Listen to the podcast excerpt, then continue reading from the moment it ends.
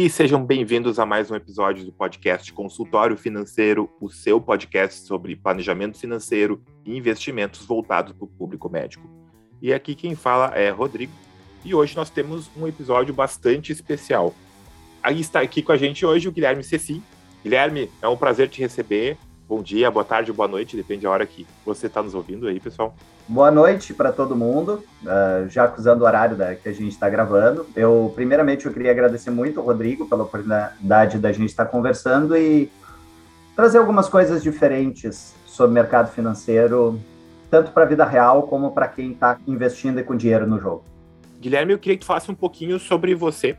O Guilherme é um colega médico, mas tem um, um histórico bastante diferente, bastante especial. Então, eu queria que tu contasse para a gente qual que é a tua relação com o mundo dos investimentos. Maravilha. Vou contar resumidamente. Eu sou médico formado desde 2008. Eu fiz residência de, de ginecobstetrícia e mastologia, completando isso em 2014. Acabei indo para a área de imagem de mama, que eu completei a formação no final de 2014. E mais ou menos nessa mesma época, eu comecei a estudar investimento, provavelmente como muita gente começou, que foi para controlar as finanças e não quebrar. E na verdade, conforme foi sobrando um dinheiro eu fui gostando do assunto, fui estudando mais, fui vendo que isso é uma opção de nos dar mais segurança e liberdade, nos tirar o peso de ter que trabalhar até o fim da vida, botar o dinheiro para trabalhar enquanto a gente dorme. Comecei a ver que eu gostava mais do que eu pensava, lendo muito, até que em 2019 eu fiz um MBA de investimentos e gestão de fortunas aqui no Brasil, no IBMEC, e engatei logo na sequência uma especialização de gestão de investimentos da Universidade de Genebra, da Suíça, em parceria com o banco UBS. E depois disso tudo, trazendo para o dia de hoje, eu hoje eu sou um investidor profissional. Eu sou sócio de uma casa de assessoria de investimentos chamada Seron Investments, que tem sede em várias várias capitais aqui do Brasil. Eu sou um dos responsáveis aqui em Porto Alegre. E hoje eu toco aproximadamente 38 milhões em administração do patrimônio da minha família, de amigos e de pessoas indicadas para eu gerenciar e ajudar a aumentar o patrimônio e dar mais liberdade para o futuro e carregar junto o sonho dessas pessoas. É, então, como vocês podem já entender, o Guilherme tem um conhecimento super diferenciado nessa questão de investimentos. Então, alguém que não só é o médico, como entende a, a, nossas, vamos dizer assim, as nossas angústias, os nossos pontos fortes, pontos fracos do dia a dia, mas que também acabou fazendo uma formação complementar e que acabou, né, como ele mesmo disse, acabou tomando um rumo que não esperava desde quando começou a, a estudar investimentos. Isso é bastante comum. Aconteceu comigo, aconteceu com outros colegas também que gostam de investimentos. Agora tem uma experiência gigante sobre esse assunto e por isso que a gente conversando, o Guilherme participa também assiduamente dos podcasts no Sindicato Médico. Então, quem não ouviu ainda, vale a pena conferir. Os podcasts do sindicato são vários temas, mas a gente tem feito, acho que mensalmente, nos últimos tempos também, podcasts falando mais sobre planejamento financeiro, finanças e investimentos, principalmente. E hoje a gente conversando, eu e o Guilherme, a gente quis trazer uma continuação, na verdade, do episódio que eu gravei recentemente, que foi pro ar nos últimos dias, que foi o episódio sobre inflação. Aquele episódio, se você não ouviu, acho que é legal ouvir ele antes, então pausa esse aqui, ouve ele e volta para cá. Mas se já ouviu, é claro, ou quer ir para uma parte mais, vamos dizer assim, mais avançada, esse é o episódio. Hoje a gente vai falar de uma maneira mais detalhada, mais aprofundada sobre o que é a inflação, qual é a relação dela com os investimentos, com a vida real, maneiras que a gente tem para se proteger dessa inflação, o que tem que observar ao nosso redor. Guilherme, é contigo. Maravilha. Bom, eu, tu já me adiantou, eu ia fazer propaganda, que eu ia dizer que uma das mais novas conquistas do currículo era participar contigo, ter a tua parceria lá no Hipocast, mas já que tu me adiantou, e é uma honra, inclusive, mas agora já indo direto para o assunto, na verdade, assim, para quem não está muito acostumado com os termos, mas eu vou tentar tornar assim tirar o máximo de financeiros, até porque vocês estão falando com alguém que já fez a pergunta o que, que era Selic na vida. Então, para você, então eu sei bem que tem um monte de letrinha, um monte de coisa, então tentar simplificar o máximo. Porque basicamente o que, que é inflação? Inflação é correção de preço ao longo do tempo e ele geralmente ele é relacionado com uma lei muito básica da vida, que é a lei de oferta e demanda. onde e isso fica bem fácil é, para trazer bem para a vida real. Se a gente tiver um produto em falta e tiver muita gente querendo, as pessoas vão estar tá mais dispostas a pagar mais para ter esse produto. Consequentemente, quem está vendendo vai aumentar o preço, porque ele vai ter menos estoque, então, consequentemente, ele vai ver que ele pode otimizar o lucro. Lei da oferta e procura tem bons exemplos para nós médicos. Seriam os remédios que não têm concorrentes, que têm um preço normalmente bem maior do que os outros da mesma, vamos dizer assim, categoria, pois eles têm uma grande demanda, mas uma oferta bastante controlada. Serve também, claro, para especialidades que têm maior procura de pacientes, mas que têm o um menor número de profissionais naquele local e, via de regra, esses médicos acabam tendo uma maior remuneração que a média dos outros médicos. Isso ele vai fazendo até um momento onde as pessoas vão poder pagar. A inflação ela pode, na verdade, ter várias origens, mas a principal inflação que a gente tem, geralmente, é o que a gente chama de inflação de demanda, que é quando as pessoas gastam dinheiro e forçam os preços para cima. Isso pode ser secundário a vários fenômenos. O mais comum deles é superaquecimento econômico, seja por estímulo de governo, seja por uma economia forte. Geralmente, esse tipo de inflação acontece muito pós-evento de crises profundas, como o período pós-guerra, e eventualmente a gente tem choques de oferta que é uma das coisas que aconteceu na crise do petróleo na década de 70 e 80, onde tu tem, na verdade, uma baixa de suprimento aguda de algum componente importante da economia, maior exemplo é o petróleo, e isso acaba gerando, por escassez, um aumento proporcional dos preços. Isso seriam as principais causas do fenômeno. Mas aí alguém pode dizer, tá, Guilherme, tá, e eu com isso? Na verdade, o que, que acontece? Eu, com isso, na verdade, sim, a inflação é a base para muita coisa na vida. Eu já vou trazer uma informação que talvez assuste muitas pessoas, mas quem já escutou o meu primeiro podcast lá do Hipocast vai saber do que eu estou falando, porque eu falei esse dado que quando eu saí do MBA, eu dei uma analisada nos dados do Demografia Médica e do Medscape, e de 2012 para 2019, a média da remuneração médica subiu aproximadamente 15, 16%, enquanto a inflação do período foi aproximadamente 59%. O que, que isso quer dizer? Que a gente teve uma perda de poder de compra, não necessariamente reduzindo a nossa renda, de 40%. Isso quer dizer que se tu ganhasse 20 mil reais em 2012, tu deveria estar ganhando pelo menos aproximadamente 30, 32 para manter o mesmo padrão de vida. E muita gente não conseguiu manter esse padrão.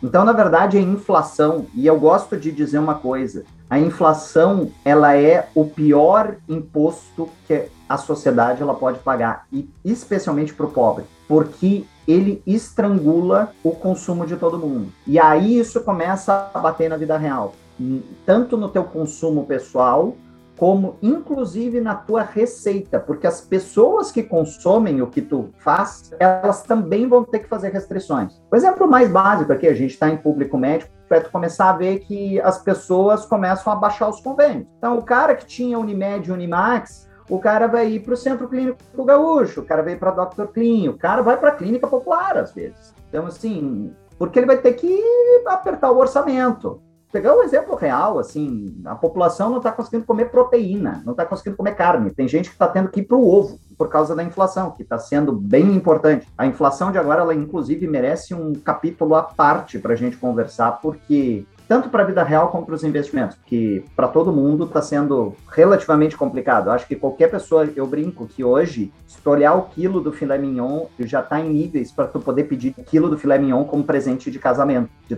tão caro tá. Então, assim, não tá fácil para ninguém, sabe? E isso já faz uns seis anos que fez essa avaliação, Guilherme. Eu peguei, quando eu saí do, do MBA ali em 2019, eu vi esses dados. Eu não tenho os dados atualizados para agora, mas o dado que eu tenho hoje e que eu vi que foi da última pesquisa do Medscape, que foi a do ano passado, do final do ano passado, uhum. é que ele mostrou que a gente teve um, um incremento de remuneração média durante a pandemia, mas totalmente desproporcional à carga horária. Na verdade, as pessoas tiveram que recorrer a trabalhar mais. Teve um aumento desproporcional de horas trabalhadas. E um dos maiores exemplos que eu, que eu gosto de dizer de como as pessoas tiveram que se adaptar muito na pandemia são os anestesistas onde eu tenho colegas que tinham faturas de 30, 35 mil da Unimed e receberam 300 reais. Vários colegas tiveram que virar plantonista de CTI para pagar as contas do mês. A coisa não foi fácil para ninguém durante a pandemia. Eu, por exemplo, eu, na minha parte médica, que eu sou contratado do Hospital São Lucas, eu cheguei a ter queda de faturamento de 85%. Uhum. Uh, eu dou graças a Deus que eu tenho renda passiva financeira e eu tenho uma, uma outra empresa. Eu tomei susto, mas não passei calor. E agora nós estamos tendo graças a esse período de pandemia, já aproveitando o link com a inflação, uhum. entender o que, que, pode causar a inflação. A inflação, ela nada mais é do que a desvalorização do dinheiro. E, na verdade, o dinheiro começa a valer menos comparado às coisas. E por isso tudo fica mais caro. É um aumento generalizado de preços, secundário a desvalorização da moeda. É basicamente isso, assim, indo para um conceito um pouco mais econômico. E tem alguns jeitos disso acontecer. Desvalorização da tua moeda em relação a uma moeda totalmente conversível como o dólar é um dos motivos. Mas o principal motivo que está acontecendo agora no mundo, e já entrando um pouco na parte um pouco mais profunda, é que para evitar a pandemia, os governos eles imprimiram caminhões de dinheiro. E não foi só o Brasil. Estados Unidos fez isso, a União Europeia fez isso, todo mundo fez isso no mundo, para todo mundo, na teoria, ficar trancafiado em casa e a economia não ser implodida. E agora a gente está pagando a conta disso. Inclusive, depois a gente pode entrar um pouco nos números e trazer um pouco de luz do que está acontecendo. Porque eu acho que as pessoas não têm muita noção, assim. Inclusive, até trazer um estudo de caso de como que eu migrei a minha carteira frente a esse cenário, que eu brinco que foi uma migração meio que forçada e algo que Digamos que a teoria clássica da internet dos gurus não vão falar para vocês o que fazer no momento desse. E Guilherme, Brasil aqui a gente está acostumado, infelizmente, com inflação. Até eu, você e o público que tem mais ou menos a nossa faixa etária não pegou tanto, pegou mais na infância. Mas a gente teve períodos de hiperinflação desgraçada ali, final dos anos 80, início dos anos 90. E agora a gente está tendo um outro período de. Não é, claro, aquela mesma situação horrível que a gente teve, mas a gente está começando a ver inflação de novo de uma forma mais importante, como faziam seus bons 30 anos que não aparecia. Eu queria que tu me falasse um pouquinho dessas diferenças, porque às vezes é, o que a gente está conversando aqui. Inflação não é uma coisa única. A inflação é, não é um motivo único, não é só por uma causa. Ela pode ter várias causas, normalmente é mais de uma causa ao mesmo tempo. E. Peraí que eu me perdi. Não, tranquilo.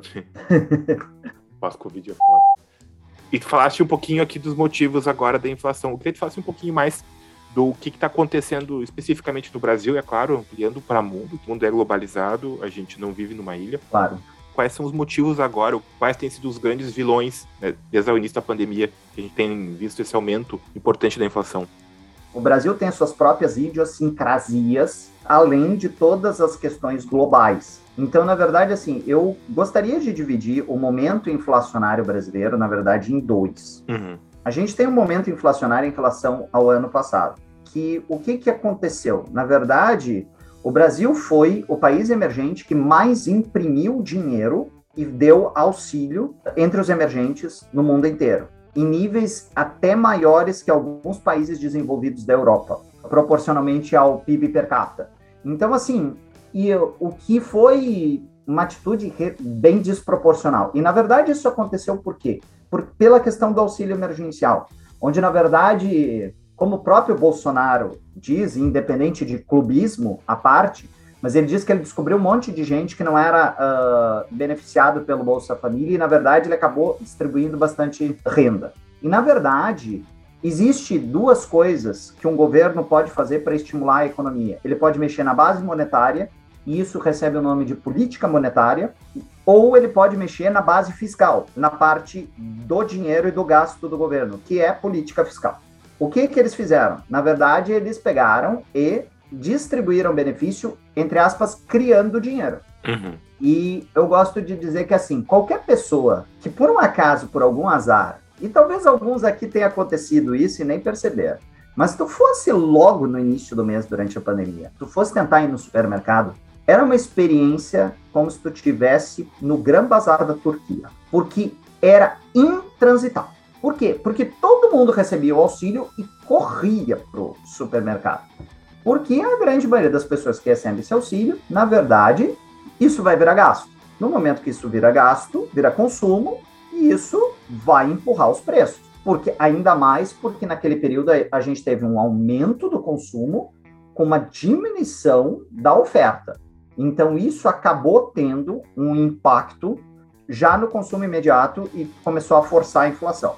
Além disso, a gente ainda teve a desvalorização cambial, que ela não vai para os índices tradicionais, porque aí até entrando agora, que muita gente pode chegar e dizer, ah tá, Guilherme, mas aí tu fala o IPCA, o IPCA não é minha inflação, o IPCA é uma ilusão, minha inflação é muito maior.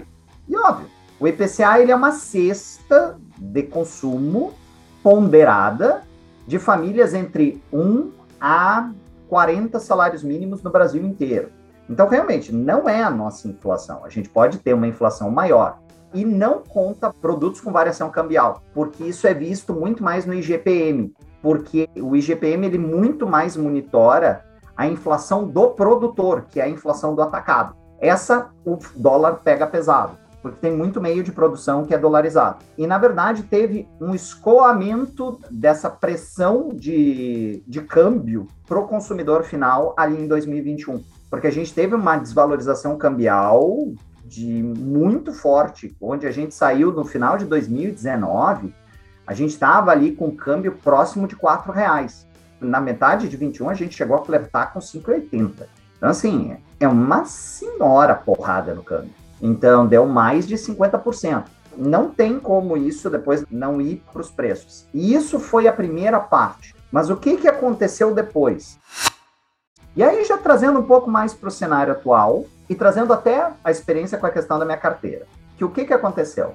Durante 2021, a gente escutou o ano inteiro o Banco Central Americano, que é o, o pai dos bancos centrais, dizer que não, que a inflação era secundária à restrição de oferta, que isso era temporário e injetando dinheiro todo mês. Só para deixar em contexto para todo mundo que está aqui ouvindo, os americanos recebiam, em média, um cheque de 2.500 dólares todo mês em casa. E isso não é figura de linguagem, tá? Eu tenho um amigo meu ele é o principal responsável da principal escola de mergulho dos Estados Unidos, ou seja, um cara ultra bem sucedido, e ele recebia esse cheque, e ele nunca pediu esse cheque. Então foi literalmente abrir a torneira de dinheiro e dar. E assim, e os americanos nunca consumiram como consumiram nos últimos anos. E isso vai para tudo que é lugar. Afinal, é um dos países mais consumistas do mundo. Sim. E aí, isso foi sendo alimentado até o momento que chegou no final do ano e o próprio Banco Central Americano admitiu que a inflação não era.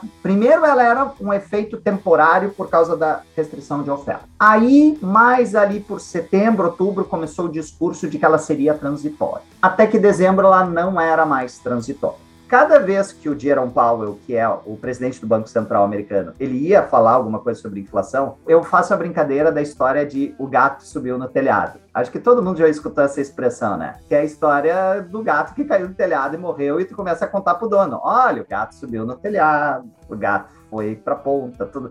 Tu vai contando a crônica da catástrofe. E aos poucos. E na verdade, aí trazendo um pouco agora de contexto para o mundo dos investimentos, em novembro eu me deparei com um artigo de uma casa bem conhecida de quem é do mundo dos investimentos, que é a Bridgewater Associates, que é a casa do Ray Dalio, que é um dos maiores uhum. gestores de hedge funds do mundo, onde eles fizeram um estudo detalhado sobre a inflação para dizer se isso era uma inflação de oferta ou demanda. E na verdade, o título dizia exatamente o seguinte: que a inflação ela era de demanda e ela estava em toda parte. Eu vou resumir esse artigo, depois até podemos deixar o link para quem tiver um pouco mais de interesse. Uhum, a gente deixa na descrição do episódio. Maravilha, porque assim, ó, o, o que esse artigo diz, assim, resumidamente? No primeiro gráfico, ele já traz que essa discussão de que havia um gargalo de oferta, ela era uma falácia, porque na metade de 2021, a gente já tinha a nossa capacidade produtiva, e só para deixar todo mundo na mesma página, capacidade produtiva quer dizer que a gente voltou para a mesma produção de tudo que a gente fazia, média, uhum. antes da pandemia, em metade de 21.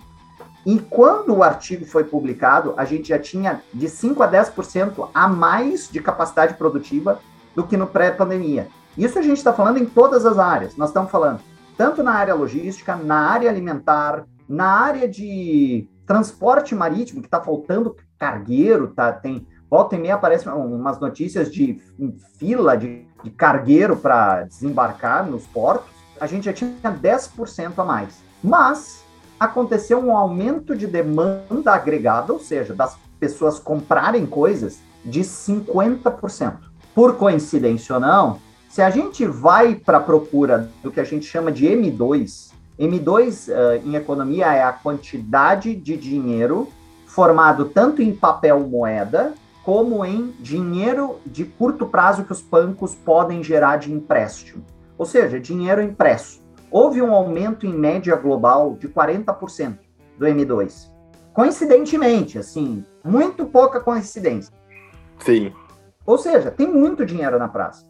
E aí a gente volta para aquele raciocínio lá inicial. Tá, mas se eu tenho muito dinheiro para pouco produto, alguém fica caro. O produto vai ficar caro. Mas geralmente, quando o produto fica caro, o que, que acontece? A gente tem que pagar mais dinheiro por ele. Então, o efeito que a gente vê é que o nosso dinheiro vale menos porque a gente tem menos capacidade de compra. O nome disso é inflação. Sim.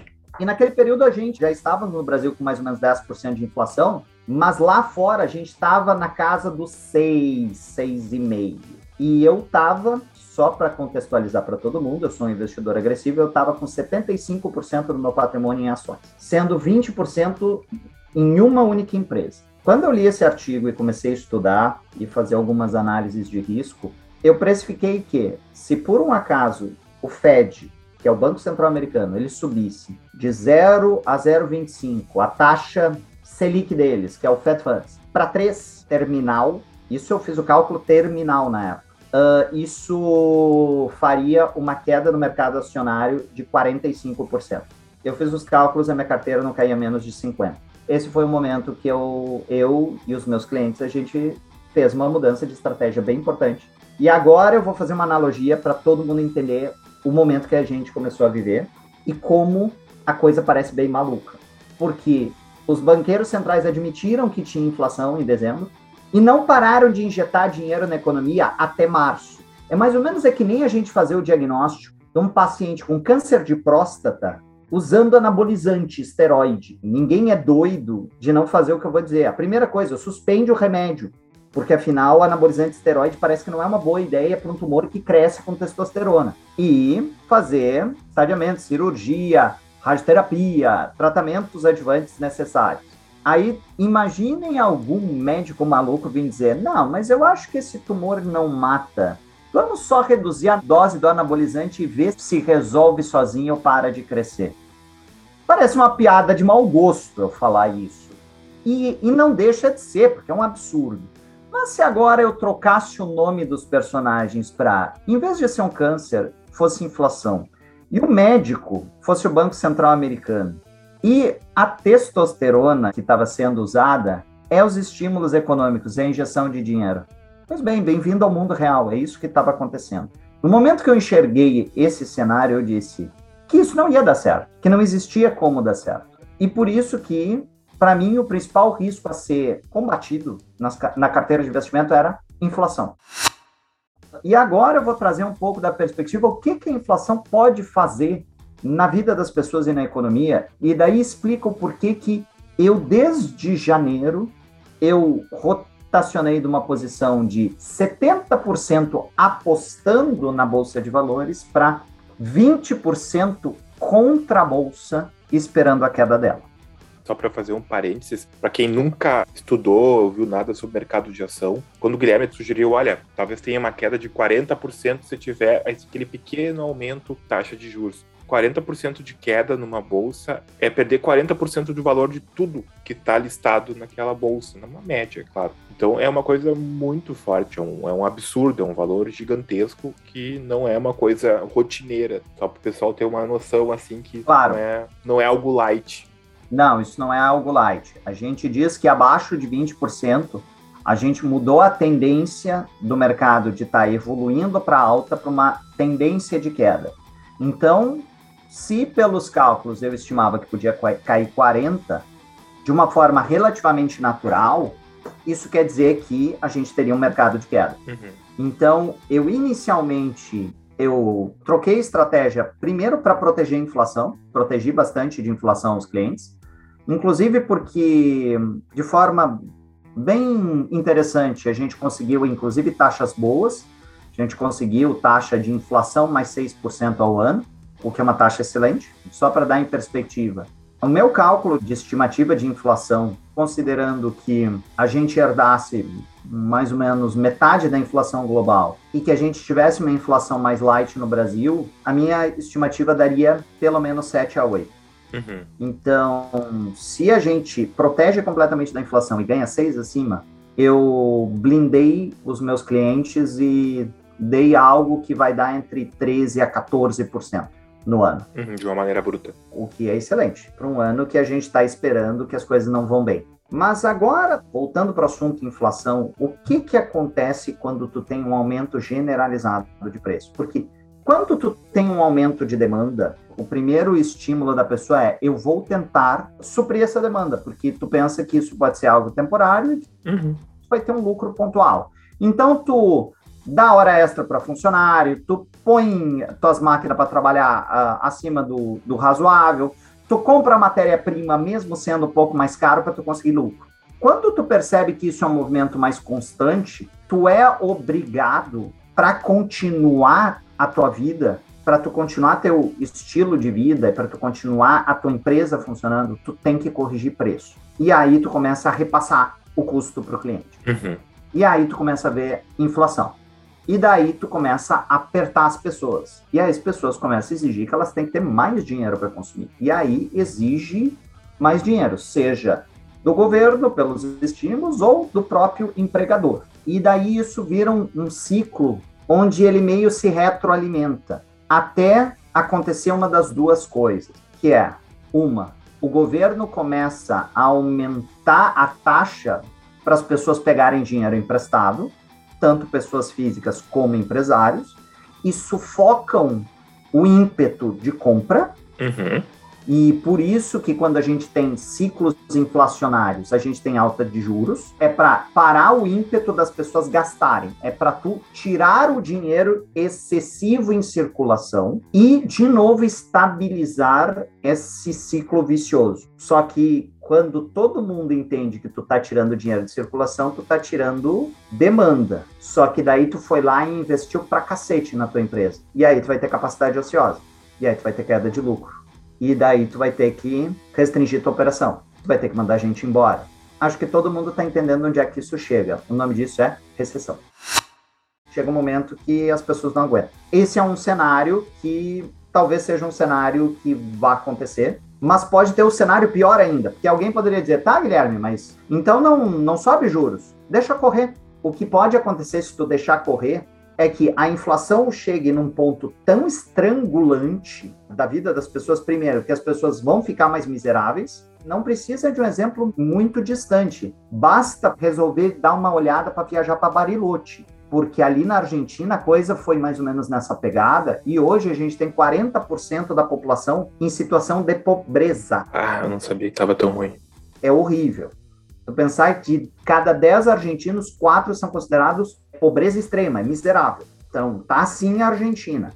Por quê? Porque tu aumenta tanto o nível de preço que as pessoas não têm mais condição de consumir nada. E as empresas começam a quebrar porque elas não conseguem acompanhar a mudança de preço. E aí começa todo mundo a quebrar, começa a assumir oportunidade de emprego, começa simplesmente o dinheiro a evaporar e as pessoas Acho que fica bacana com o teu exemplo do câncer de próstata, que a inflação ela acaba também, assim que nem o câncer, ela vai perdendo o autocontrole, né? Ele vai ficando um mecanismo independente que já não depende mais do estímulo inicial. Com certeza.